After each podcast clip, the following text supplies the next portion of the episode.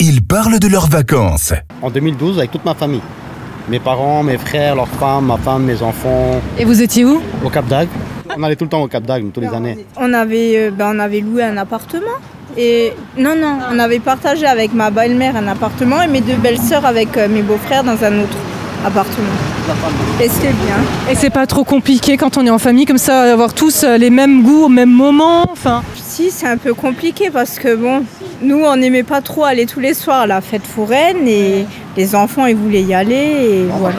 Oui, lui- mon mari, mais on n'a pas tous les mêmes goûts. exactement. Mais bon, c'est quand même bien de partir en vacances en famille. hein. Et en plus, euh, j'ai un souvenir particulier cette année-là, en 2012, c'était.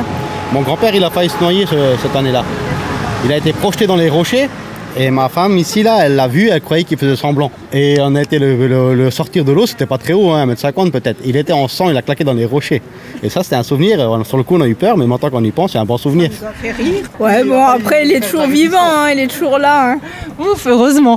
Et le pire souvenir de vacances, ça serait quoi vacances avec mes parents en 1991, toujours au Cap d'Agde, toujours au Cap d'Agde, j'avais une dizaine d'années, et on s'est fait agresser par, euh, par quatre personnes. Et voilà, c'est mon plus mauvais souvenir.